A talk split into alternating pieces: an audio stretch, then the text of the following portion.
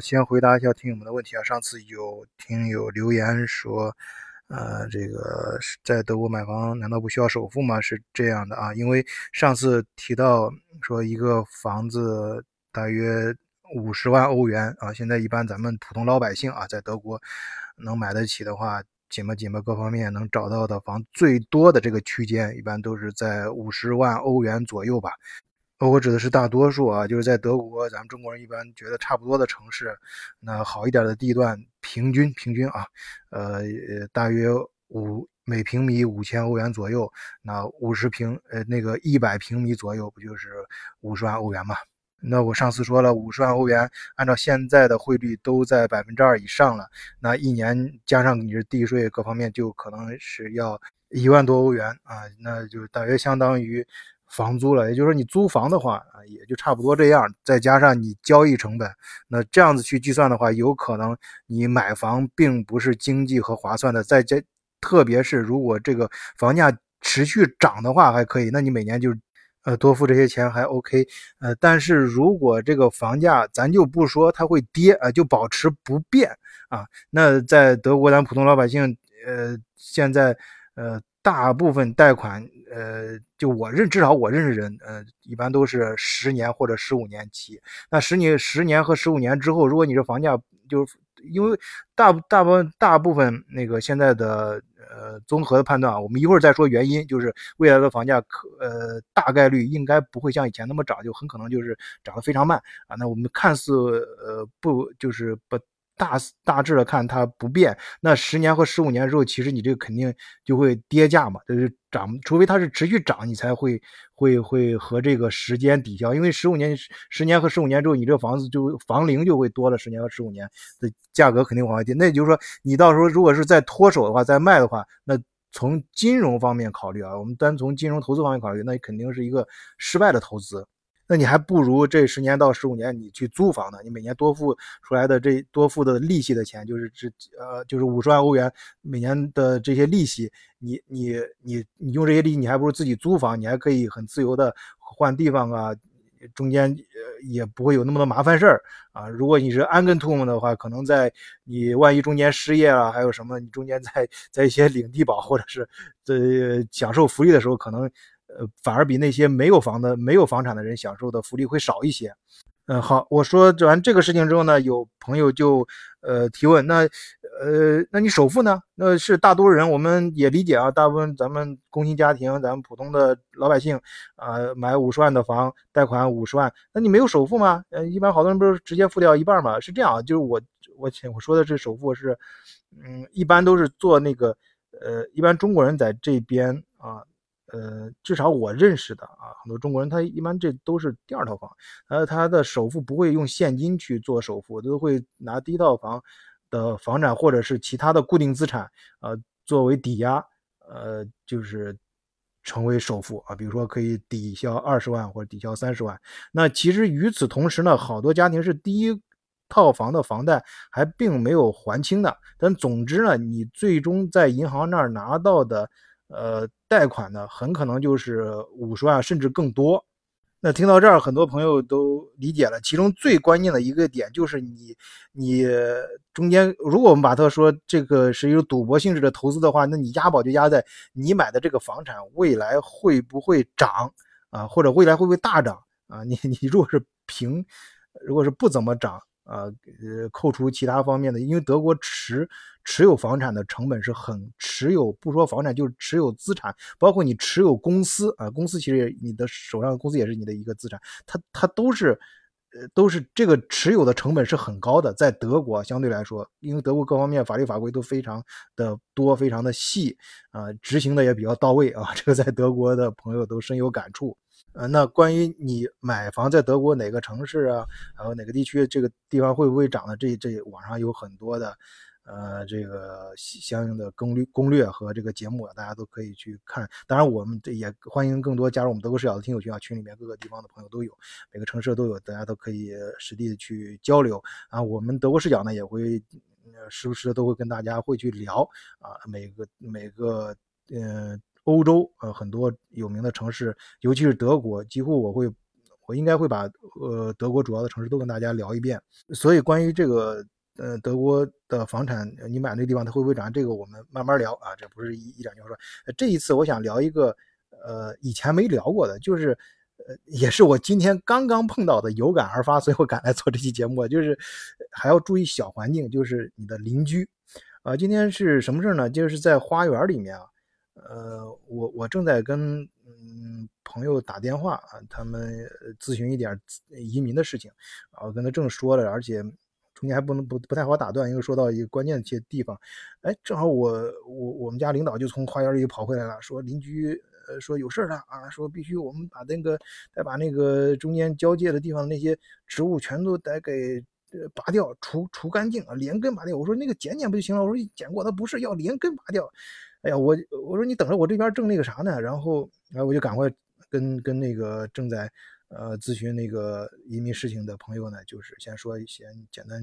呃讲完之后就呃挂断了。然后这边我就就出去了，我出去干活去了。去花园一看是什么味儿呢？他说那个边上啊种的有竹子。哎，那个竹子其实不是我种的。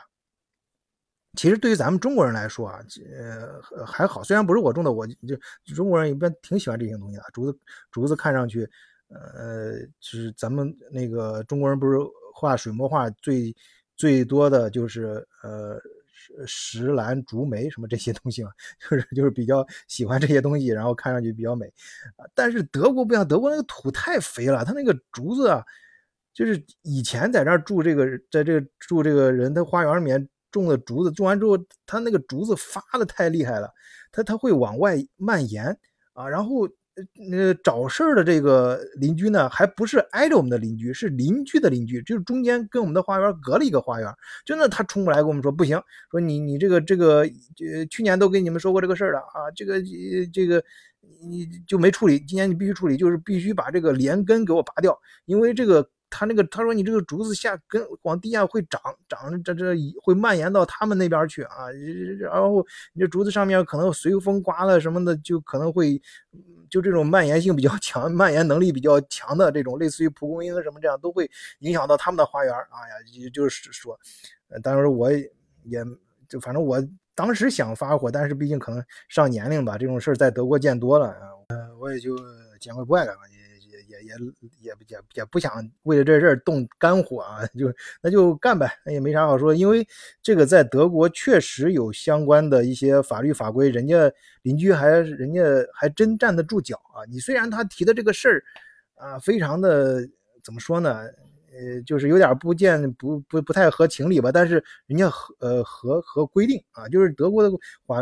呃是这样，你的花园啊，你跟呃，邻居如果是花园不都有交界的吗？你的花园种的东西，你在你花园内部你怎么种都行，你怎么怎么搞都行。但是你不能，你你种东西不能蔓延到呃邻居的花园里去啊！你长的你这这些东西呃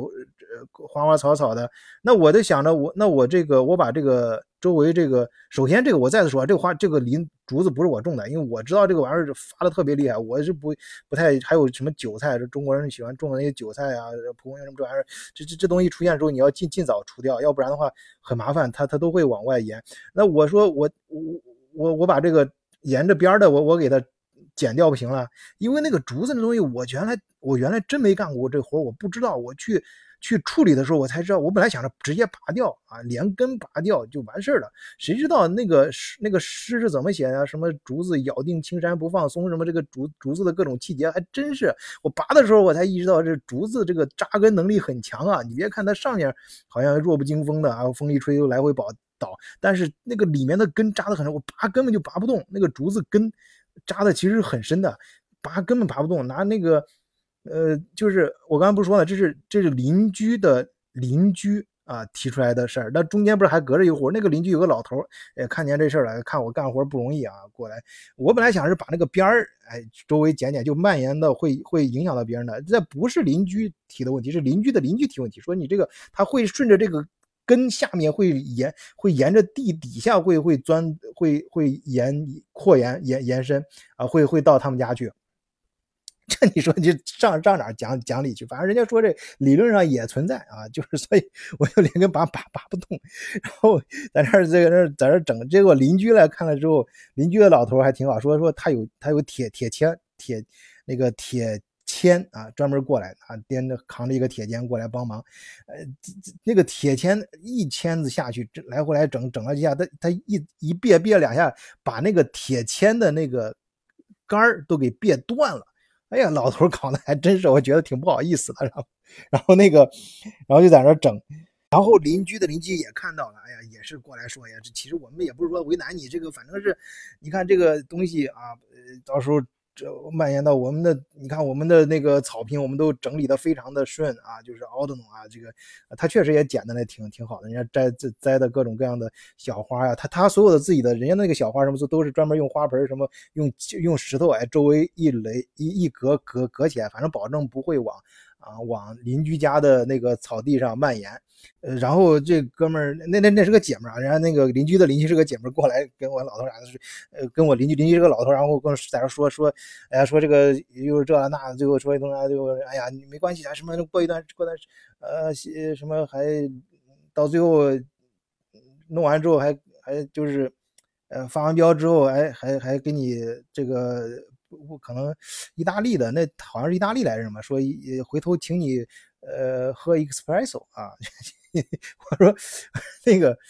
呃怎么说呢，反正就搞得开始像一一一地鸡毛啊，后来呢又觉得这个哭笑不得，反正就是在德国这个邻居啊，还有你当地的各种规定，哎这些都很细，就是你买房的时候。呃，我说这个事儿呢，其实大家听出来也不是什么，尤其是我刚才说了，我年龄可能大家在德国见过不外，我觉得反正首先遵我我愿意遵遵守这个当地的规定，而且我觉得呃这个也不是什么太大的事儿，就是把它整理整理嘛，然后呃不行的把它拔掉，就费点劲儿，正好全当运动了，哎，可以减肥嘛，也是个也也是一个也是一个一项运动啊，也也也是一个好事儿，把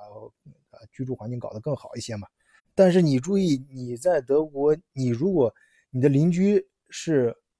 比较麻烦的人啊，很麻烦。像其实我们这个邻居，他们，呃，反正我家领导说，其实他们挺麻烦的，挺经常提出很多一些要求，挺，嗯，挺苛刻的。啊，还有，假如说你有时候你要看，有些邻居可能是有其他方面的事儿。还有，这只是整花园。假如你的房子跟别人房子挨在一起，要要共同换一些设备，或者说是共同修一些路什么的，那还还有有还有那什么换房顶什么，那那些事儿就多了。完这些这些就是在德国买房子这些小环境也要处理。那再聚焦到今年二零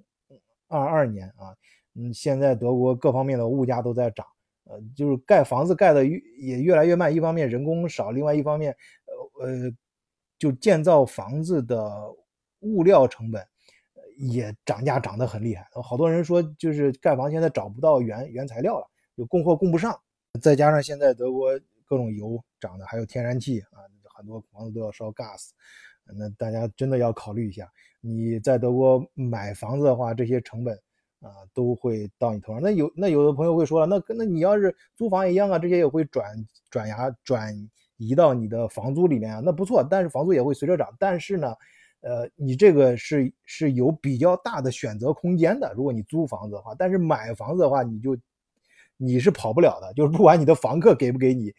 付租金，你你是要一定要交这个钱的。如果你不交，你你如果是违规了。那人家就可以处理你的房、你的资产，就是你的房产作为抵押去去在法院判定你，他很可能把你的拍卖或者那比较极端，一般不会到这一步。但是就是这个道理，就是你是有资产的，可以用你的资产去抵这个债务。但是如果你的房客他付不上这个钱了，他太穷了，哎，法院反而会保护他。啊，如果你是没有房产的话，没有资产的话，那你反而他会保护他，呃，给他一定的各种各样的一些照顾吧。反正最后大不了就是人家。呃，被那个法院强制执行，呃，被赶出这个房子，而且其中所有的这个钱，包括强制执行，派专门的人过来强制执行，把他呃呃，把他强制他离开这个呃房子，这些人的这些劳务费都由你资产所有方，就是房房子拥有者人去承担。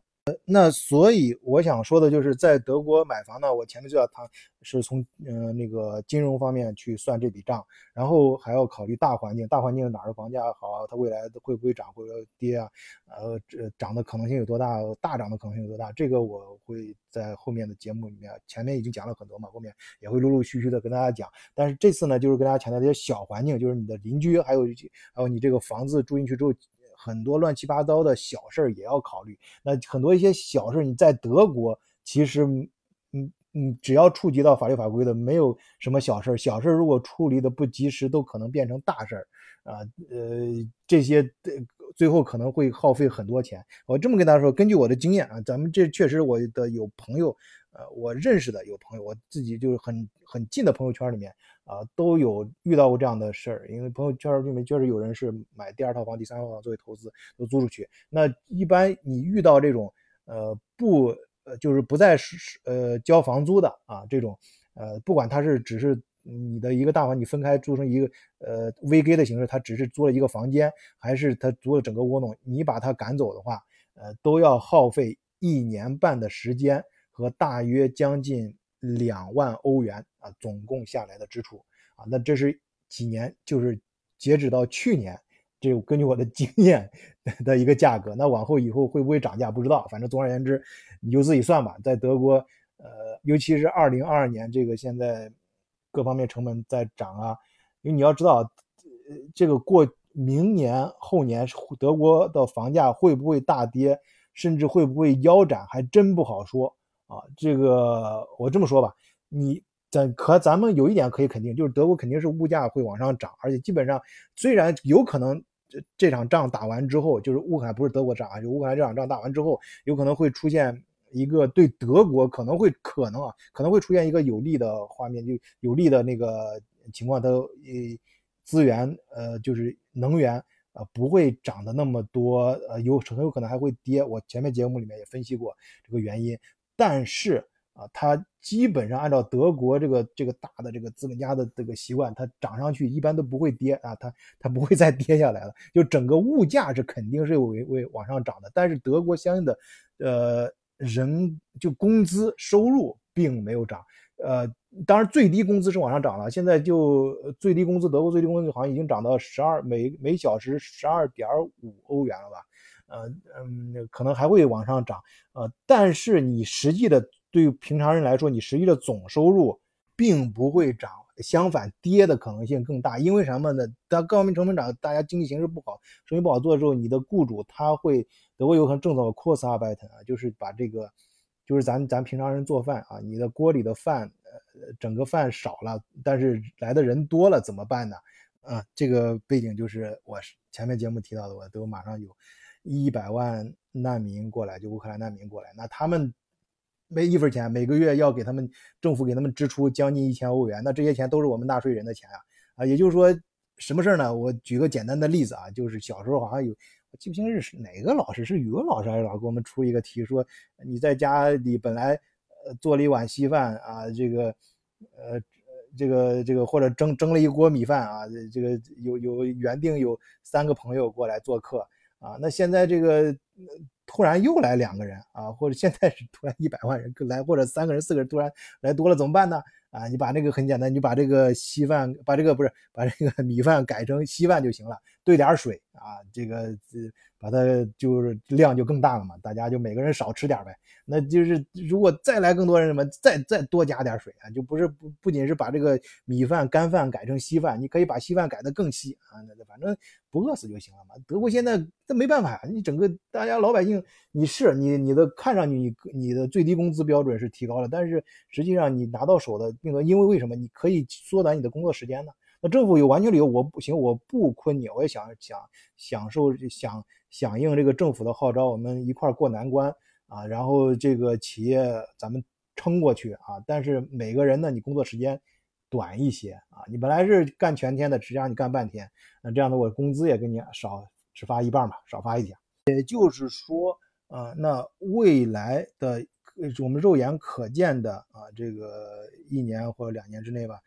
呃，本来疫情这两年的冲击就已经是这个趋势了，就大家。平常老百姓的收入是在减少，各方面的物价就是总收入实际的收入在减少，然后呃，而且失业率、失业的人会增加啊，那呃物价在涨，你房价可以跟着涨没问题，但是涨上去之后，那买房主力的人能不能买得起房呢？啊，那你说那那总归会有人能买得起房的，你不用担心。那人家有人买得起，人家可以买第二套、第三套啊。有钱的人更更有钱啊。行，但是你这个房你买完之后不会空着吧？你要租吧，出租吧。尤其是在德国，德国这方面的法律法规是很严格的，就是相关的一些就就是就是就是抗拒你就是炒房子这个这个相关的一些规定是很严格。那是偏向就刚才我谈过是偏向于租客的。那你租租客租的这些租客的租金。也需要他去付啊，你付租金跟着涨，他也他他收入，总之他没钱了，他怎么去租？你你房价你房价你的租金涨到你涨到一个月两千欧以上的时候，人家一人家就人家也可以，人家要是能是付得起这个每个月付得起这个房租的话，拿人家拿拿着这个每个月这个这么多的收入，人家自己去买房不就行了？去去。去去，我指的是大多数啊，你不要，咱不说那个少数，大多数你能付得起，每个月付得起两千多房租的话，你完全可以去贷款买房啊，贷款每个月还也就还这么多呀，呃，总之这是一个死循环，就是说，二零二二零二二年，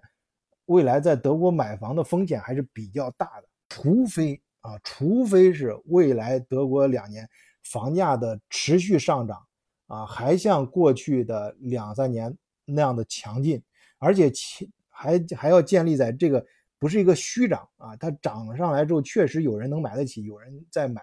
啊。你也可以，因为你有可能呃是有价无市，就是你看着房价很高，你真正去买的时候，你可以跟他谈。我前面都遇到，我前我上我上节目谈到了那个呃要我看那个很好一个地理位置的房，呃一个一个窝洞啊，就一个小套间，他要五十五万。我就跟他，我直接给他还价四十五万，结果那个哥们说，中间那个中中介说，也别别这么狠啊，这还到四十八万吧。然后他就讨价还价嘛，最后五十万成交。五十万成交之后，我也没急着买，我就说再等等，因为我看现在确实是他，因为他这个呃这个这个确实是风险比较大。现在当然这扯得有点远啊，就是说现在大家呃不信你可以看，现在德国其实。并不像我们前面几期做节目时候，大家反映出来那个性性质，因为前两年可能由于，呃，好多人手上可能还有一些能买得起房的人还是有，然后就普对普通老百姓来说，愿意掏钱可能还在抢，但是现在很多地方房价是被哄抬的，我个人感觉，这是我个人观点，是被哄抬。你真正你要真的是买，你的真的是买的话，呃，你而尤其你像那个买家展示你是确实是真的买，而且也有也有实力买的话，你去砍价。它是认的，是可以可以往下砍的这个价格，你是不是真的买啊？那你真的要综合考虑了，综合哪些要点呢？我们节目里面以后会陆陆续跟大家讲的越来越多啊！欢迎继续收听德国视角，今天就聊到这儿，谢谢大家收听，再见。